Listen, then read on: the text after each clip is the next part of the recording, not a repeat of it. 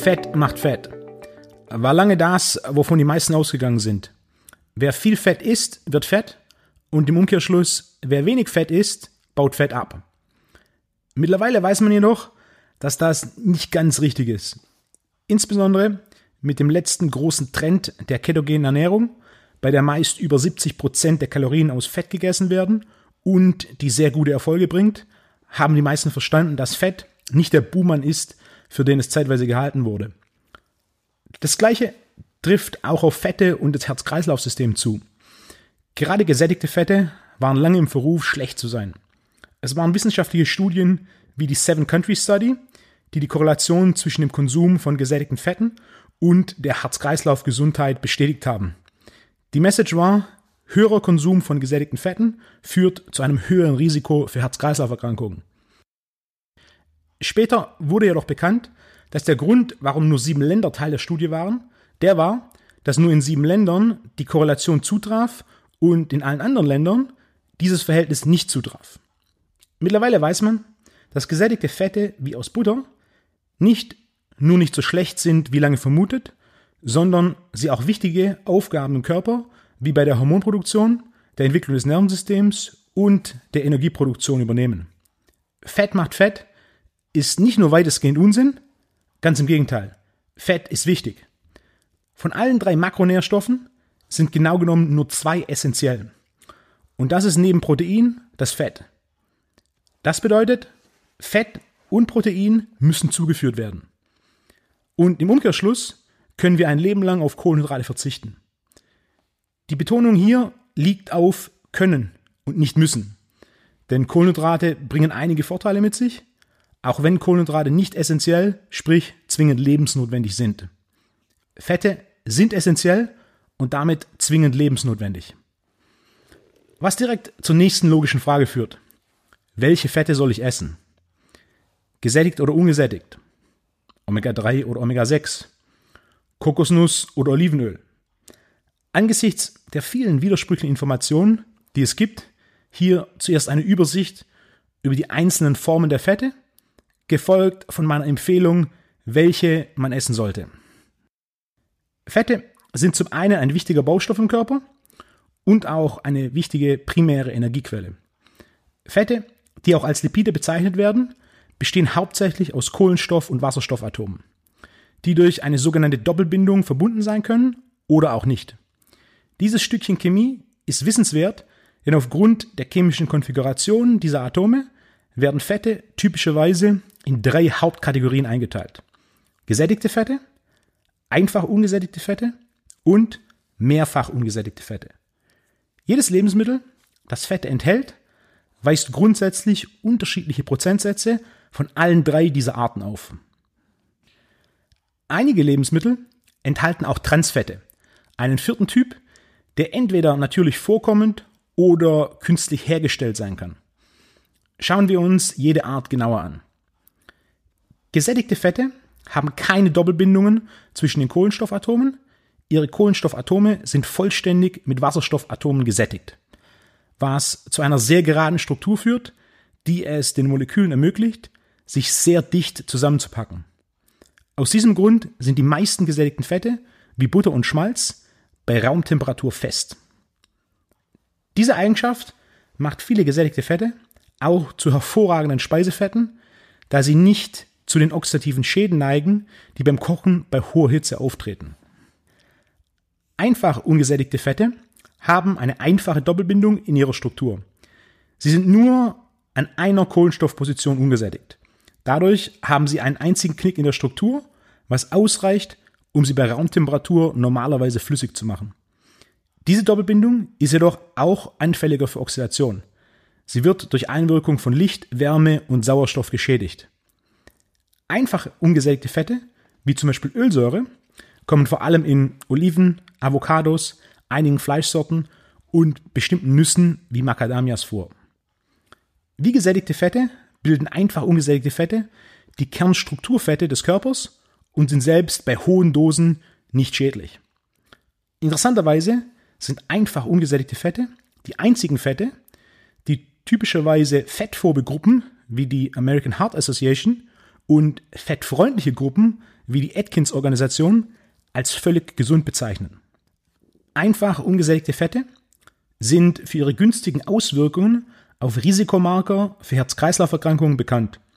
Es hat sich gezeigt, dass sie LDL-Cholesterin und Triglyceride reduzieren und HDL-Cholesterin erhöhen können, sowie oxidiertes LDL senken, Entzündungen reduzieren und den Blutdruck senken. Mehrfach ungesättigte Fette haben in ihrer Struktur mehrfache Doppelbindungen. Sie sind an vielen Positionen entlang der Kette ungesättigt. Dies führt zu mehreren Knicken in ihrer Struktur, was verhindert, dass sie sich dicht aneinander haften und gewährleistend, dass sie bei Raumtemperatur immer flüssig sind. Mehrfach ungesättigte Fette sind am anfälligsten für oxidative Schäden beim Kochen bei hoher Hitze. Mehrfach ungesättigte Fette spielen sowohl eine strukturelle als auch eine regulatorische Rolle im Körper. Sie helfen bei der Bildung von Zellmembranen, regulieren die Genexpression und unterstützen die Zellfunktion.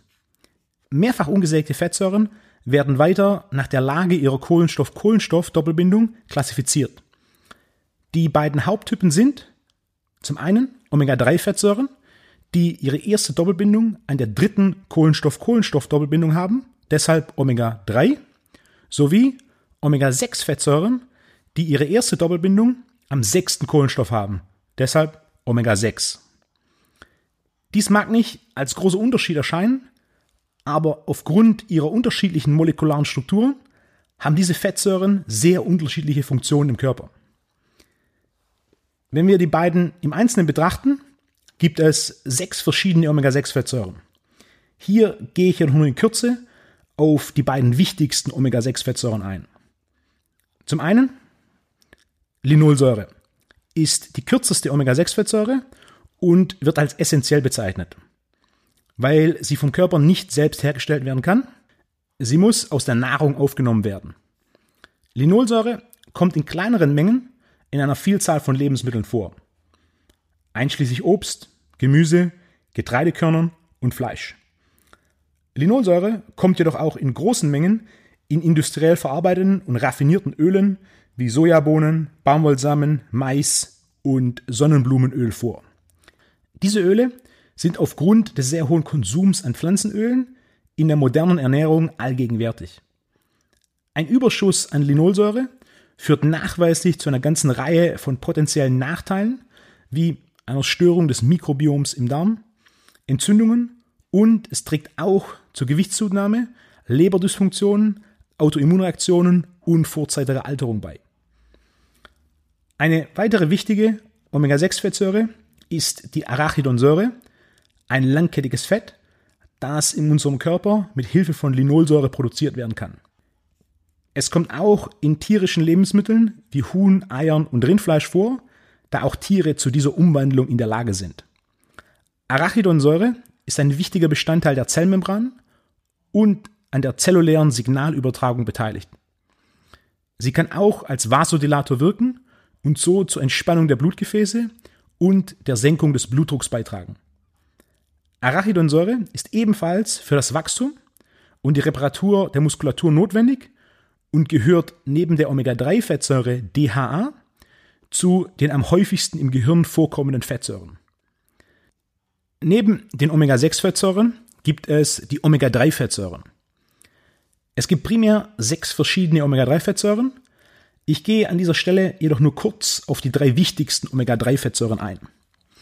Die erste ist die Alpha-Linolönsäure, die kürzeste Omega-3-Fettsäure, die als essentiell gilt, da sie vom Körper nicht selbst produziert werden kann und so über die Nahrung aufgenommen werden muss. Alpha-Linolensäure kommt primär in pflanzlichen Lebensmitteln, wie zum Beispiel Walnuss und Leinsamen vor. Die anderen beiden Omega-3-Fette sind Eicosapentaensäure, EPA, und Docosahexaensäure, DHA.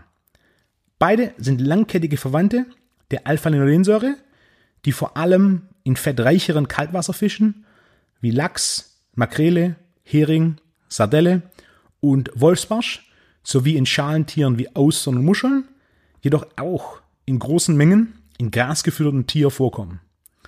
Es ist sogar teilweise so, dass Fleisch von grasgefütterten Tieren mehr Omega-3 als Lachs enthält. Obwohl Alpha-Linolensäure als essentiell bezeichnet wird, sind es in Wirklichkeit EPA und DHA, die für die Vorteile verantwortlich sind, die wir durch den Verzehr von Omega-3-Fetten erhalten.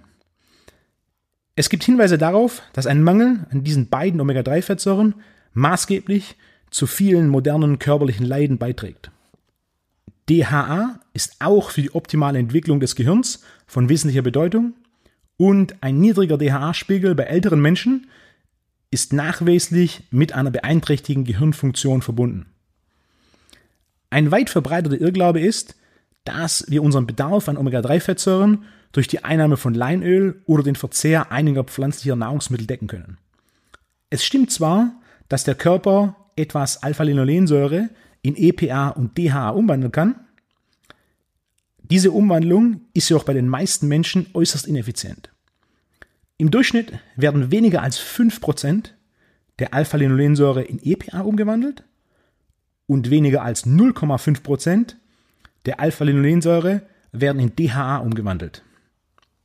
Diese Umwandlung hängt auch von einem optimalen Vorkommen von Nährstoffen wie zum Beispiel Vitamin B6, Zink und Eisen ab so dass diese Umwandlungsraten bei Vegetariern und älteren Menschen wahrscheinlich noch niedriger sind. Insgesamt deutet das darauf hin, dass der Mensch darauf ausgelegt ist, direkt EPA und DHA zu essen, da die Umwandlung von Alpha-Linolensäure zu ineffizient und unzuverlässig ist, was ebenfalls für den Konsum von tierischen Lebensmitteln spricht. Eine wichtige Frage ist hier, wie viel Omega-3 benötigen wir für eine optimale Versorgung? Der Verbrauch von EPA und DHA während der Steinzeit lag schätzungsweise bei durchschnittlich etwa 500 Milligramm pro Tag pro Person. Eine Zahl, die weit über der heutigen Aufnahme liegt, die bei den Deutschen bei etwa 60 bis 200 Milligramm pro Tag pro Person im Durchschnitt beträgt. Ein wichtiger Punkt ist hier, dass das Omega-3 grundsätzlich als gesunde und das Omega-6 als weniger gesunde Fette bezeichnet werden. Was ebenfalls so nicht ganz richtig ist. Es geht um eine Balance zwischen Omega-3 und Omega-6. Es gibt mittlerweile erste Nachweise, dass ein Überschuss an Omega-3 ähnliche negative Auswirkungen hat wie der heute aufgrund der modernen Ernährung verbreitete Überschuss an Omega-6. Das bedeutet, einfach Mengen an Omega-3 zu konsumieren, im Sinne von mehr ist mehr, kann und darf definitiv nicht das Ziel sein. Ich gehe sogar so weit zu sagen, dass Omega-3 bzw. Fischölkapseln das überbewertete Supplement des letzten Jahrzehnts sind. Ja, ich empfehle Omega-3 und Fischölkapseln, jedoch nur in bestimmten Fällen und bestimmten Mengen. Und definitiv nicht nach dem Motto, Fischöl ist gut, also ist mehr Fischöl besser und täglich mehr Fischöl am besten.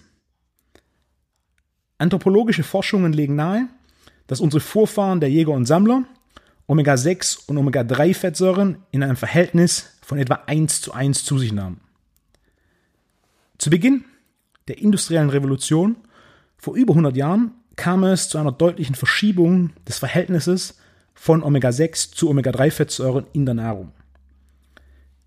Der Konsum von Omega-6-Fettsäuren nahm auf Kosten der Omega-3-Fettsäuren zu.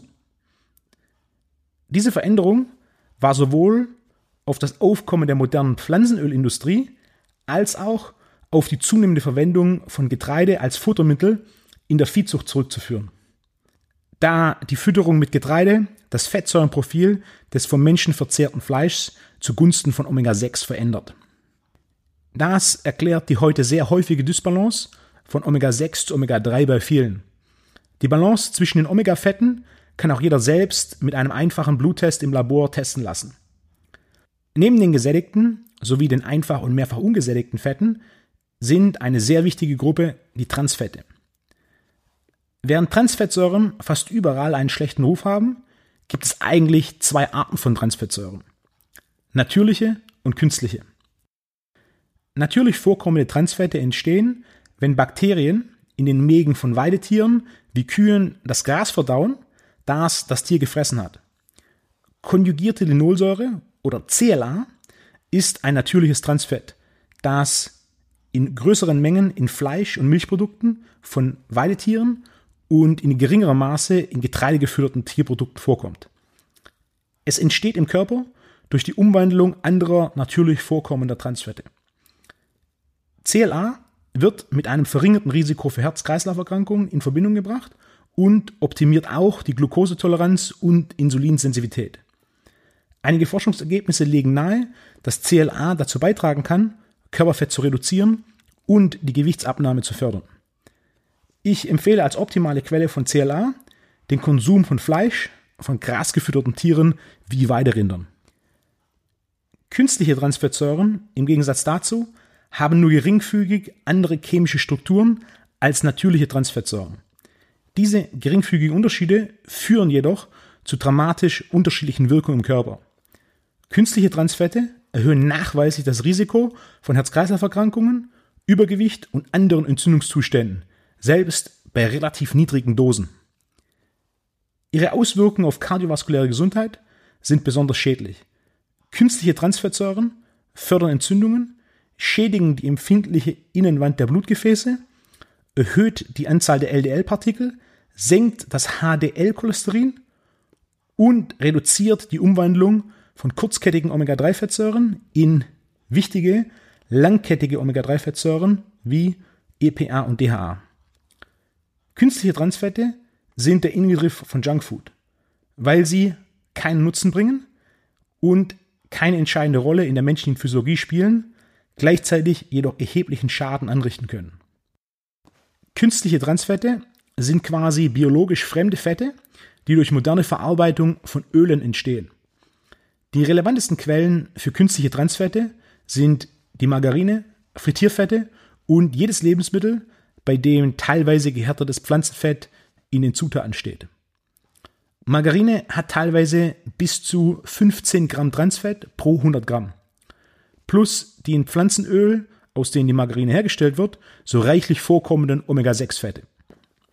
Interessanterweise wurde die Entwicklung der Margarine von Napoleon III., dem Neffen von Napoleon Bonaparte, initiiert, der ein haltbares und günstiges Ersatzprodukt für die Butter suchte. So entstand die Beurre économique, französisch für preiswerte Butter, die ursprüngliche Form der Margarine. Diese wurde dann vom deutschen Chemiker Wilhelm Normann weiterentwickelt, der 1901 die Fetthärtung erfand. Die Fetthärtung ist ein Verfahren, bei dem flüssige Öle mittels chemischer Härtung in einen festen Zustand gebracht werden. So werden aus relativ preiswerten und leicht verfügbaren Pflanzenölen Produkte gewonnen, die die technischen Eigenschaften von natürlichen festen Fetten wie Butter und Schmalz aufweisen, jedoch in der Produktion deutlich günstiger sind. Neben dem wirtschaftlichen Vorteil haben sie nun auch eine bessere Lagerfähigkeit und einen höheren Rauchpunkt. Bei dieser Härtung entstehen jedoch die Transfette. So empfiehlt sich zur Vermeidung von Transfetten die Vermeidung von Margarine, Frittierfetten und jedem Lebensmittel, bei dem teilweise gehärtetes Pflanzenfett oder teilweise gehärtetes Pflanzenöl in den Zutaten steht. Auch in den aktuell sehr populären veganen Backwaren versteckt sich sehr oft Margarine. Alle wissenschaftlichen Referenzen und Verweise findest du in den Shownotes zu dieser Episode auf wolfgangunzöld.de. Wenn wir nun diese Übersicht über die einzelnen Fette in einem Satz zusammenfassen, lautet dieser. Gesättigte und ungesättigte Fette haben alle ihre Aufgaben. Entscheidend ist eine gute Mischung und Rotation der einzelnen Quellen bei gleichzeitiger Vermeidung von künstlichen Transfetten. Exakt diese Empfehlung gebe ich auch an meine Kunden und Athleten. Fette durchrotieren, ob nun pflanzliche Fette wie Olivenöl, Kokosöl und Avocado oder tierische Fette aus Fleisch, Fisch und Butter. Eine konstante Rotation ist generell die beste nicht individualisierte Lösung. Was die Menge betrifft, sind zwei Grundregeln entscheidend. Zum einen, je mehr Kohlenhydrate jemand isst, desto geringer der Konsum von Fett. Insbesondere die Kombination von größeren Mengen Kohlenhydraten und Fetten in derselben Mahlzeit empfehle ich komplett zu vermeiden. Denn das ist der einfachste Weg, Körperfett aufzubauen. Und zum anderen ist Fett der Makronährstoff, bei dem der individuelle Bedarf am wenigsten schwankt. Wer meine Podcast-Episoden zu Kohlenhydraten und Protein gehört hat, kennt die relativ großen Ranges sowie deren bestimmende Faktoren zur Individualisierung. Beim Fett gebe ich nur eine kurze Range von 0,5 bis 1,5 Gramm pro Kilogramm Körpergewicht vor. Basierend auf Kohlenhydratkonsum, Aktivität und Fortschritt individualisiere ich dann meine Empfehlung innerhalb dieser Range.